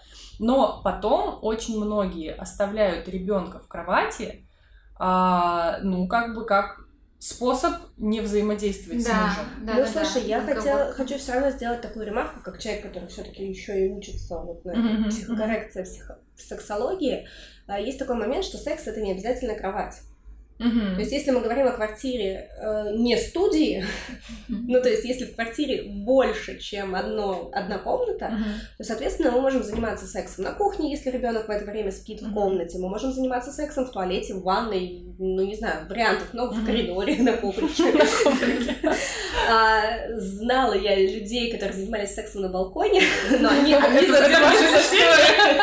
Нет, у нас просто есть... Или у вас только эксгибиционисты? Он нанес непоправимую травму моей душе. Вот. а, Я надеюсь, что нас не слушают именно эти соседи. Но суть заключается в том, что не обязательно заниматься сексом в кровати. То есть вот, Мгм. это не всегда наносит вред. Но если, например, мы говорим о ребенке, который там условно уже 4-5 лет, и он до сих пор живет в кровати родителей, и м, обычно вот как бы маркером проблем в сексуальных отношениях Мгм. может быть, знаешь что, вот а, что я его хочу отселить, но у нас ничего не получается. И вот если Мгм, у нас ничего не получается, а нам уже 3, 4, 5 и как бы по нарастающей, то опять э, мы возвращаемся к тому, что значит здесь есть какая-то вторичная выгода. То есть, ну, в смысле не получается. То есть, Вы об этом можете подробнее посмотреть. Про- У нас был про подкаст про, детский сон, сон, да, мы об этом очень много говорили. То есть, именно. а, если мы говорим про первый год, то первый год это может быть вариантом нормы. То есть родители как-то найдут, где, когда и как им это сделать, если им это действительно нужно и важно. А, то есть это не является каким-то показателем. Плюс, вот если мы возвращаемся к нашей рекомендации смотреть сериал, Мгм. сериал господи, «Жизнь других» передачу, Мгм. а, Например, во многих эм, азиатских странах, если мы берем Индию, если мы берем вот эти вот, которые в юртах, как они называются, А, Эскимосы. есть эскимосы, а есть монголы, Монголы, я вспомнила, монголы, то там, например, вообще это целая культура спать с родителями. Мгм. То есть они, в принципе, ну, у них на самом деле жилища не такие большие, как у Мгм. нас, то есть это у нас там может быть трех, четырех, пятикомнатная квартира, а у них как бы... Юрта. А у них как бы юрта, ну то есть я думаю, что все понимают, что такое юрта. Юрта это тупо круглое помещение, где есть одно спальное место. И юрта еще условно делится на две половины, то есть ребенок до 7 лет, если он мальчик, живет на женской половине, а потом как бы дорогой, ты уже мужчина, иди убей мамонта или кого там они убивают, а, тюлени.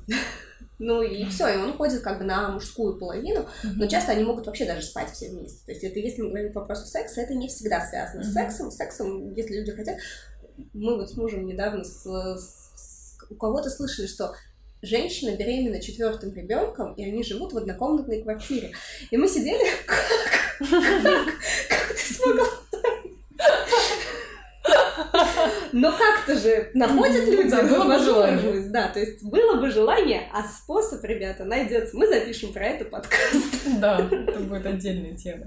Давайте вернемся к кроваткам. Все-таки на что мы обращаем внимание? Да, на что мы обращаем внимание? Ну, во-первых, а, опять же, вот про удобство, да, а, желательно, чтобы у кровати было несколько уровней ложа, а, чтобы вы могли приставить ее к вашему спальному месту. Желательно три. Это вот классно. Два неплохо, три вообще супер.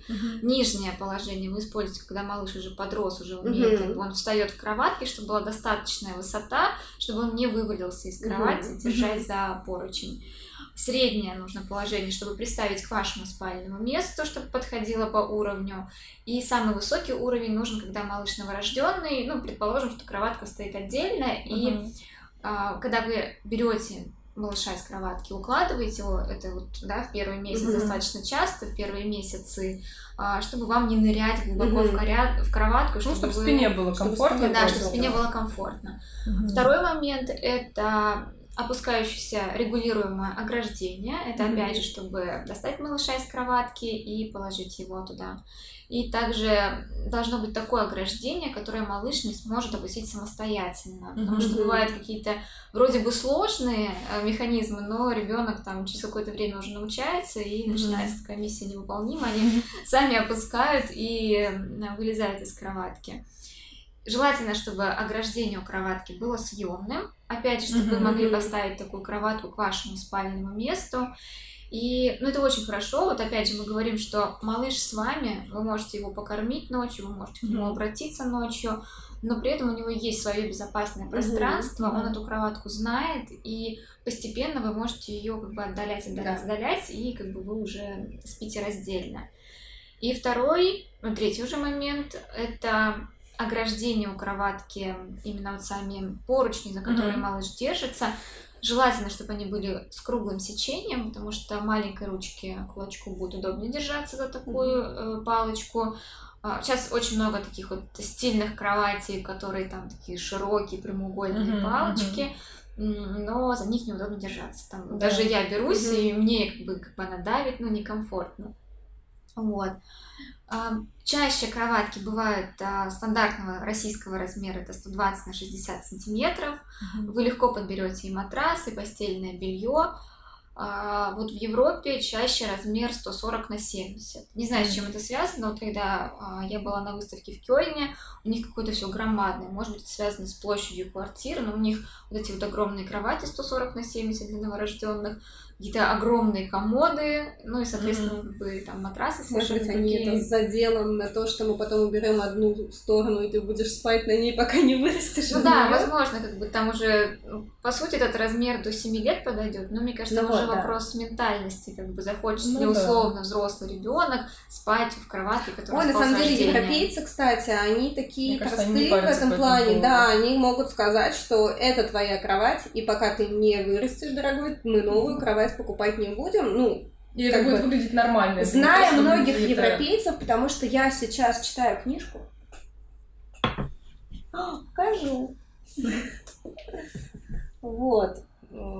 Голландские дети спят всю ночь. Книжка вообще, кстати, не про детей и не про то, что спят всю ночь. Книжка про а, наши различия. Mm-hmm. А, там как раз мама, которая живет в Голландии, и вот она рассказывает, как у них все устроено. То есть она вообще, в принципе, рассказывает, как она переехала, как она вышла замуж. И, в общем, суть заключается в том, что она говорит, что у них, например, абсолютная норма-норма, если позволяет жилплощадь ребенка сразу селить в детскую комнату. Селить. Ну, вот то есть... там должен быть отдельная комната. Да, да, да. То есть, вот, грубо говоря, что ребенок приезжает из роддома, у них ранняя выписка, то есть у них через 4 часа после родов если у тебя не кесарево, до свидания, угу. хороших э, тебе материнских дней. А, и у ребенка сразу детская комната, и он сразу там, ну вот, у них даже специальная, кстати, женщина приходит к тебе, да. это как-то называется, ну, я забыла. Нет, это даже не патронаж, это она, ну что-то вроде няни, она тебе готовит, она mm. заботится mm. о ребенке, ну вот какие-то вот такие вещи, это все входит в медицинскую страховку, как я поняла. Ну, то есть это вообще какие-то просто удивительные вещи. Но суть заключается в том, что они такие на, на самом деле вот в своих границах очень люди. И вот к тому, что захочет ли ребенок, не захочет, его не будут спрашивать. Ему скажут, что чувак, это твоя кровать. То есть небо голубое, трава зеленая, солнце желтое, это кровать. Ты в ней спишь. То есть ну, да, ты можешь быть не сильно не сильно рад этому, но на самом деле они, дети тоже как-то к этому, мне кажется, индифферентно относятся. Ну, потому что родители к этому да. индифферентны, mm-hmm. потому и дети. Поэтому, может быть, вот это с этим связано. Mm-hmm. Ну, это как то, о чем мы говорили тоже, опять же, про сон, про то, что а, обычно, если есть два варианта развития событий, если в семье появились проблемы со сном у детей, да, кто-то берет, приобретает курс, там, я не знаю, у меня, у кого-то еще, и, в принципе, налаживает режим, а кому-то тот же самый курс не подходит, но он не подходит не потому, что человек, который его записал, был глуп и не сказал вам каких-то архиважных вещей, а потому что помимо самого вот этого вот некачественного сна есть еще что-то, что мешает вам решить проблему. И когда вы разбираетесь с еще чем-то, вот тогда и проблема решается. На самом деле, поэтому, наверное, и востребована до сих пор консультации, потому все равно не Здесь, наверное, знаешь, еще какая штука. Э, мы, когда покупаем какой-то курс, нам кажется, что проблема должна решиться вообще желательно после того, как прошла оплата. Ну, да. Но э, по факту мы забываем, что это лонгитюдный процесс. Ну, то есть мы купили курс, мы получили знания, дальше мы начинаем знания внедрять. Но это mm-hmm. так же, как обучение, любое обучение. Мы же вот проходим обучение, мы же не сразу все можем. Mm-hmm. То есть, ну вот, например, даже, ну, давайте на самом простом, рецепт про приготовления блюдо. какого-то блюда. Вот мы сначала смотрим этот рецепт, первый раз готовим по нему. Получается все косое, кривое, там, не знаю, где-то может быть недосоленое, либо недослащенное, еще что-то.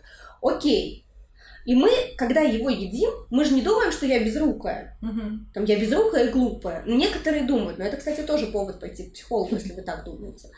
А, мы обычно думаем, что в следующий раз нужно положить меньше соли, сахара, перца, меньше запекать, дольше запекать или еще что-то там, дольше стоять в холодильнике, дольше там добавить больше дрожжей и так далее. Ну, короче, какие-то варианты мы думаем, надо сделать в следующий раз вот так. Пробуем в следующий раз.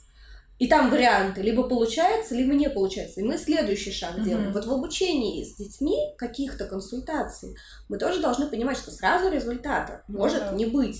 То есть какое-то время ребенок вообще будет перестраиваться и будет думать, Ёпарасоте, зачем эта женщина купила какой-то курс? Нормально жили. Какая-то кроватка тут появилась. Мы тут полтора года спали с тобой, мама в одной кровати. Да. Папа спал на диване. Что вообще Меня все устраивало. Что происходит? И, разумеется, он может на это реагировать. Ну, вот то, что мы с тобой обсуждали на подкасте про страхи, по-моему.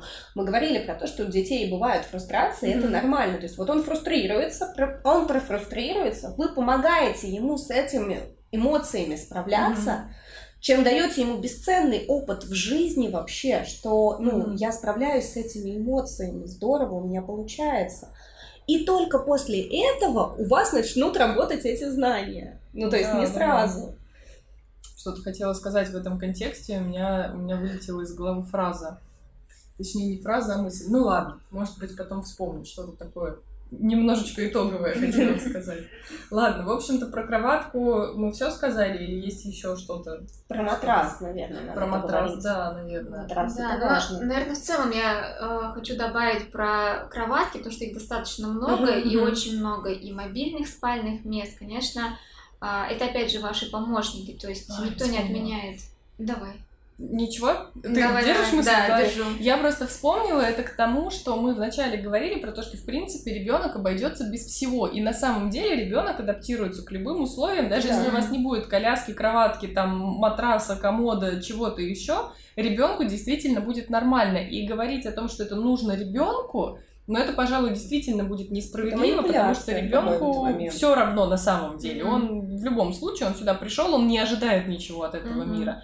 Но говорить о том, что если это не нужно ребенку, то это не нужно вообще, вот это тоже не- несправедливо, потому что если это облегчает вашу жизнь, Мгм. то, ну, как бы, если есть возможность, Вот, этим я сейчас тоже быстро скажу. А, Я когда разговаривала с папами, они мне рассказывали, кто-то там у них купил вот эту вот качельку, где Мгм. ребенок, э, собственно, лежит, и она там его раскачивает всякими интересными способами. И они мне с, таким, с такой претензией, типа, а вот это точно нужно и так далее.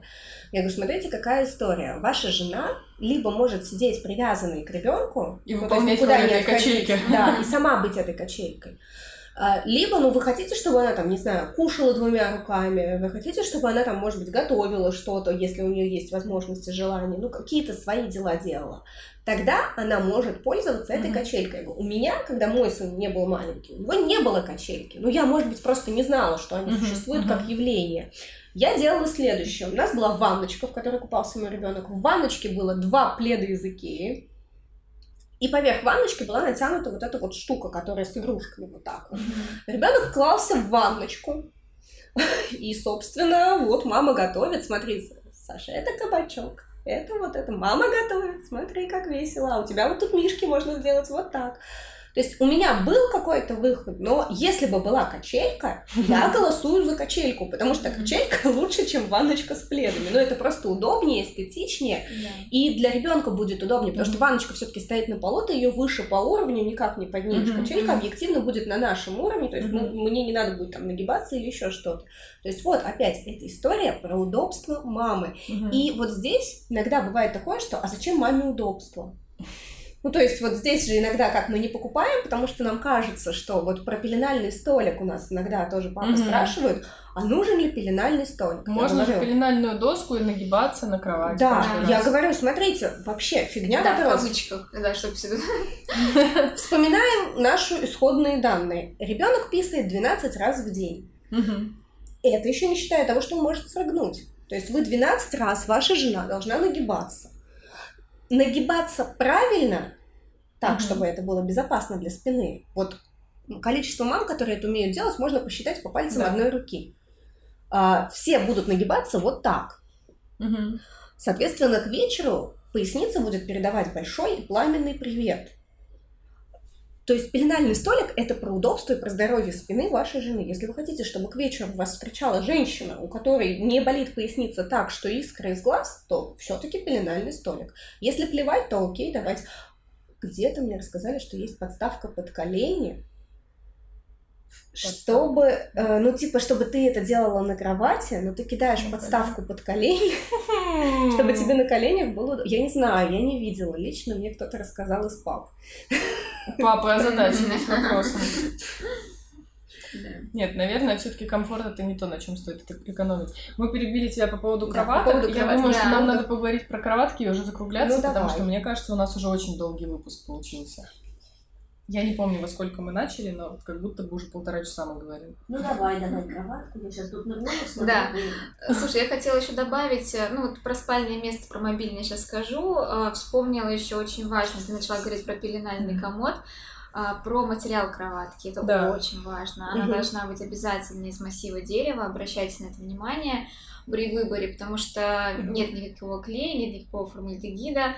ЛДСП, ну Мгм. вообще старайтесь про него забыть. Это, ну, все Мгм. узнали, что это плохой материал, который Ну, это материал, выделяет. где просто стружка Мгм. Склеена. склеена, да, Да, просто да. она болтается в клее условно, да, и Да. вот у нас получается каркас кровати. Это, конечно, Да. не самый лучший вариант, потому что происходит все равно выделяются а, ну, выделяются эти вещества в окружающую среду, и ребенок Мгм. этим дышит, и, конечно, ничего полезного в этом нет. Да, поэтому обязательно, ну, э, на первом месте топ это массив дерева, Мгм. второе МДФ. Вот, МД- МДФ это спрессованный материал, то есть там нет Мгм. никакого клея. И, ну, чуть-чуть подешевле, ну, также является экологичным, ну, и как бы и дизлайк это, это ЛДСП. Дизлайк, ты как тиктокер уже. Да. Вот. И по поводу вот всех других спальных мест, вот, э, Алена, ты сказала про ванночку, да, и вот все спальные места, которые мобильные, да, где вот малыш днем тусит, пока вы там заняты своими делами, их большой плюс в том, что малыш немножечко приподнят, и он видит вас. Вот. Это, то есть это контакт глазами. То есть он не ту, ну, как бы вы можете положить его в кроватку, но через какое время он а, начнет а, заскучать от белого потолка, ну пусть там будет мобиль, пусть там будет еще что-то. Кроватку я бы на самом деле вообще не использовала ни для чего, кроме сна, потому что потом тоже частенько возникают проблемы, что малыш не очень понимает, для чего нужна кроватка. Да, и что я в этом плане да, да, это важно, чтобы спальное место было только спальным местом. Угу. Ну и про контакт глазами я тоже добавлю, что вот э, про речевое развитие, как происходит речевое mm-hmm. развитие, то, о чем мы часто не задумываемся. Да. На самом деле речевое развитие у детей происходит одним элементарнейшим ну, приемом.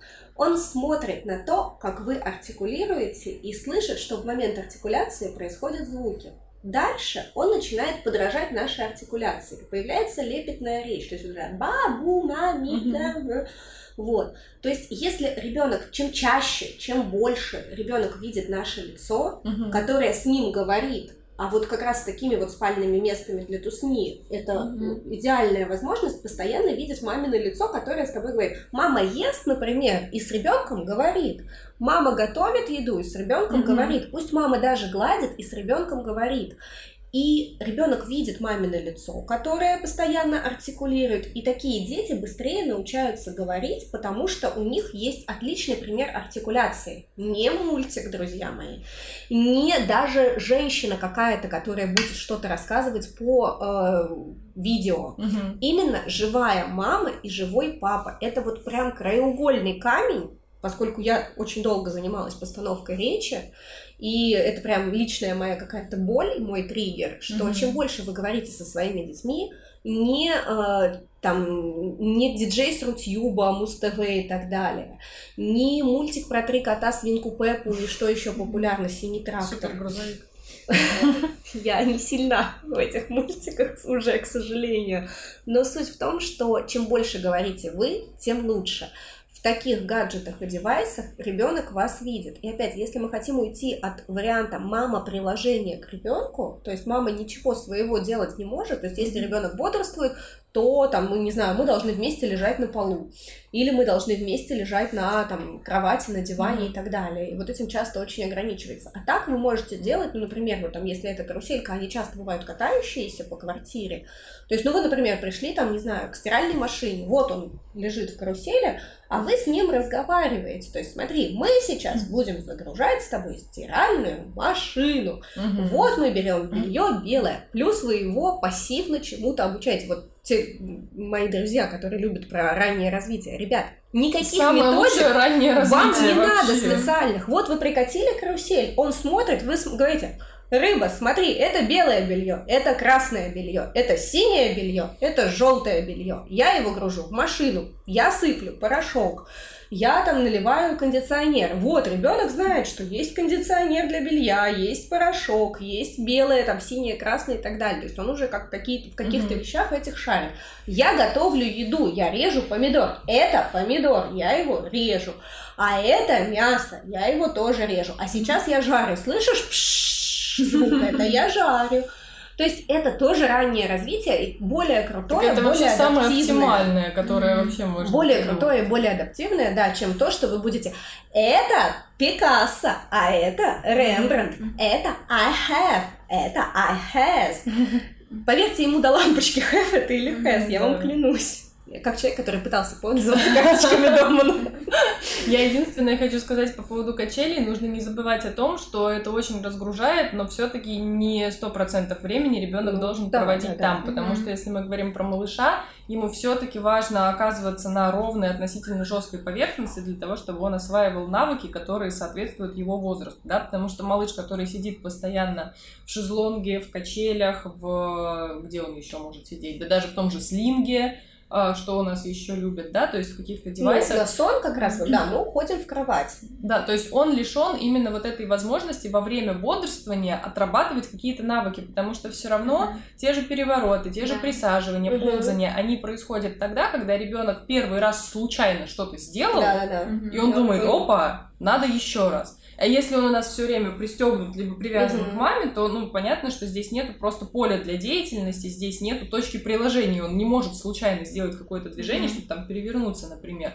Поэтому, конечно, ну, это разбавлять нужно, Мгм. но тем не менее, если у вас, опять же, есть возможность обзавестись каким-нибудь гаджетом, ну, конечно, это даже не стоит размышлять, я бы Да, так ну, их сказала. не зря называют помощники для Да. мамы. Да. Все-таки это вот там 2-3 часа, пока мама вот делает какое-то дело. Да, ну Нужно вот это. Аленина рассуждение мне очень близко до- тоже, потому что обязательно ли? Ну, нет, не обязательно. Но Мгм. если у вас есть возможность там более качественно провести 3-4 часа своей жизни каждый день, то, ну, уже решайте сами, будете вы этим пользоваться или Но нет. опять, вы же понимаете, что у детей есть несколько циклов бодрствования Мгм. за день. То есть Да. в один цикл бодрствования мы условно на полу расстелили Мгм. коврик, и мы на полу лежим и как-то вот тусим, какие-то свои там игры, дела делаем. Мгм. Другой цикл бодрствования. У меня, например, в этот цикл бодрствования обед. Я хочу Мгм. поесть.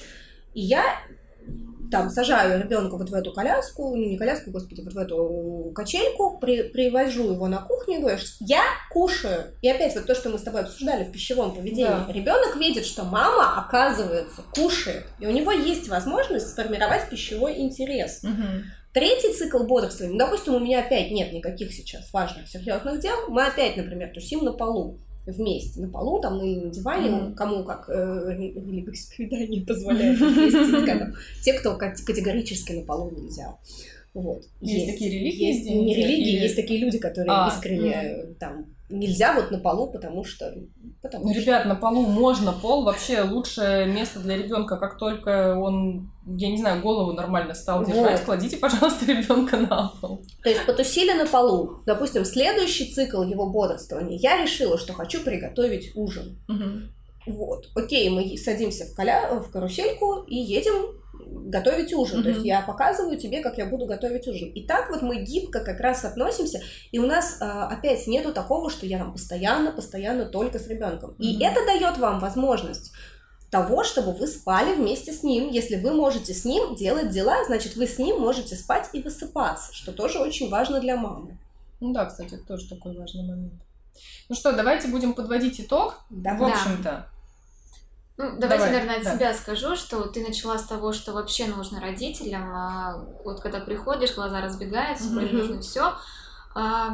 ну, вот я отвечу только со стороны, беру ответственность за наши магазины, Мгм. да, потому что а, у нас бизнес относительно молодой, и вот все те товары, которые есть у нас в магазинах, это вот непосредственно мой муж ездит на а, международную выставку в Кёльн, там самая большая выставка ежегодная, и он лично отбирает все товары. То есть вот Мгм. все, что у нас представлено, нам ни за один товар не стыдно. И а, делаем, опять же, упор на консультацию, поэтому вот вы не знаете, запаситесь примерно 3-4 часа своего времени, приходите, и вам девочки прям все по Мгм. полочкам разложат. И распечатают вам целый перечень всех товаров, которые вы посмотрели, и не просто, что типа надо. Почему надо? Ну, потому что надо. Они прям скажут, потому что вы будете делать вот это, и это вам поможет. И вот в этой ситуации вам Мгм. тоже это поможет. И вы можете с этим списком пойти, подумать, Мгм. взвесить. Вот очень часто вот эти все как раз таки качалки, помощники, это все заказывают у бабушек, дедушек в подарок. Мгм. Ну вот, очень хорошая вещь, вот. И э, ну, нет вещей, говорю, не, не было ни одного отзыва, кто сказал, что это мне не нужно было Мгм. вообще. То есть, ну и Мгм. на примере, а, опять же, нашего еще одного члена семьи, который э, является основателем магазина, у него дочка, и вот все, что вот все, что можно было, у них все есть, и им все пригодилось. Мгм. То есть э, Но здесь я бы сказала так, что прежде чем отвергать и говорить, что это точно не нужно, наверное, стоит разобраться с тем, для чего это придумали, в каком контексте вам это предложено, да, и оценить действительно, что будет, если у вас будет этот предмет, что будет, если его Мгм. не будет, и тогда уже принять решение, наверное, готовы ли вы заплатить за то, что вам даст этот предмет или нет. Пожалуй, так. Ну и, наверное, самый главный момент, вот то, что говорит там доктор Комаровский про подгузники, а, наверное, это применимо к большинству гаджетов, что они все не для ребенка. Да. Они в большинстве своем для мамы. То есть можем ли мы условно катать ребенка, ну вот в каких-то там колясках, вот как были в нашем детстве, вот эти вот огромные, неповоротливые и так далее. Можем. Нас же катали, можем. Но э, насколько это было удобно и комфортно, ну, не очень. То есть э, у меня вот в детстве, это мне тоже рассказывали, я выпала из коляски. А, я спала в коляске в соседней комнате, а в другой комнате как раз что-то отмечали. А, Мне я кажется, прос... у многих советских детей есть такие истории. Я проснулась, села, а та коляска не была предназначена для того, чтобы дети в ней сидели. Суровая советская коляска. Ну, люлька. Да, в ней, в ней нельзя сидеть, в ней можно только лежать. Да. Вот, я как бы не догадывалась о таких ее особенностях. Я упала и перевернулась. То есть коляска на мне. Я начала плакать, а коляска глушила звук. То есть не слышно было еще. И у... это было у бабушки с дедушкой, у них была кошка, которая прекрасная совершенно, это моя прям няня с детства. Она и следила, когда я на улице спала, вообще никто не подлетит, она собак била, там такая кошка была сумасшедшая. Люблю ее нежно, надеюсь, она на радуге. Вот. И она пошла, она начала мяукать и царапать родителей. Прям вот истерически. А она настолько спокойна, то есть mm-hmm. с, с собаками она дерется, но mm-hmm. в доме она никогда в жизни не, не вела mm-hmm. себя так плохо. И родители догадались, что, возможно, она что-то хочет сказать этим, и они пришли, там меня достали. Ну, ну естественно, плакать. Вот. Я, ну, я не ударилась, то есть я была в норме, видимо, как-то все просто очень удачно получилось, но суть ну, в том, что да. достаточно хорошо компенсируют. Но суть заключается в том, что а, могут ли вещи быть неудобными? Могут. А, можем ли мы от чего-то отказаться? Да можем. Но, ребят, комфорт мамы – это достаточная причина для того, mm-hmm. чтобы что-то купить. Потому что у мамы, у молодой мамы стрессов большое количество. То есть у нее есть из-за чего понервничать, из-за чего поплакать, из-за чего э, побыть в послеродовой депрессии. И если мы, ну то есть там, не знаю, может быть, нас слушают тети или дяди потенциальные, mm-hmm. которые могут делать подарки, э, если нас слушают бабушки, которые тоже какие-то подарки могут делать, если мы можем э, какими-то вещами, именно материальными, облегчить маме жизнь, то это здорово, и это mm-hmm. стоит того, чтобы в это вложить деньги. Вот, наверное, то, что я хочу сказать. Да, ну что, тогда все высказались по последнему слову, будем завершать. Мы благодарим вас за то, что вы послушали этот выпуск. Надеюсь, вы дослушали до конца. Не забывайте, пожалуйста, оставлять свою обратную связь любыми способами, которые доступны. На Если YouTube это YouTube, то это комментарии. Подписывайтесь, пожалуйста, на, наш, на нас. Наш подкаст выходит еженедельно. И если это те, те платформы, в которых нету мест для комментариев, у нас всегда в описании стоит э, ссылка на наш Инстаграм. А, поставим еще ссылку на магазин Да, в описании Piccolo. к подкасту будет ссылка на магазин Piccolo. Она будет активная, вы можете на нее нажать и как раз перейти в магазин и задать тоже свои вопросы, я думаю, да, по любым девайсам. Да, можете задавать вопросы, можете оставлять обратную связь, можете писать что понравилось, что не понравилось, какие вопросы у вас есть. Ну, в общем, все, что хотите, пишите нам. Мы будем да, мы открыты к предложениям, к желаниям и ко всему, что вы готовы нам написать. Все, прощаемся да. с вами до следующего выпуска. Спасибо, Спасибо огромное, Софья, да, что пришла. Большое. Нам было очень приятно. Все, всем пока. Пока. Пока.